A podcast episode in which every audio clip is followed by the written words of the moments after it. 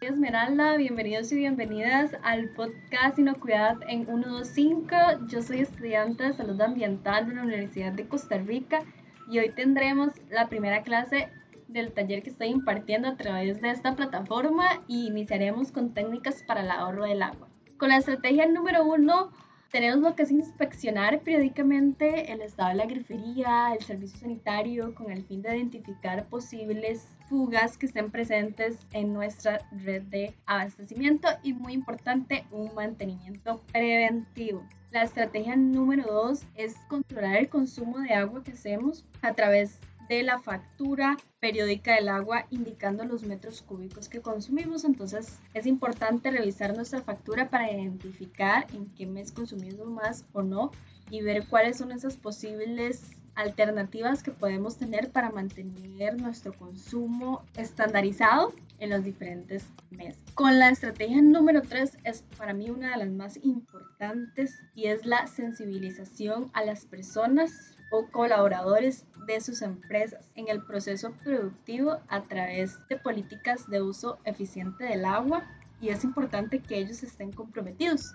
Bueno, este podcast va dirigido específicamente a empresas, microempresas que están o tienen a la venta alimentos, ¿verdad? Para sus clientes. Entonces la idea es crear un sistema de producción más limpia que también nos permita crear inocuidad. Con la estrategia número 4, esta sí es un poquito más de inversión, que tal vez así si tenemos una tubería dañada, si nuestro retrete o nuestro servicio sanitario no es el más ecológico. Lo importante es que también eh, con la estrategia número 3 es que peguen pegatinas entonces o eh, posters recordándole a sus empleados eh, de ahorrar agua y también combinado esto con estrategia número 4 es tener equipo que sea eficiente y no signifique un mayor gasto. Estos gastos probablemente a futuro se van a ver visto beneficiados con la disminución de nuestro gasto en la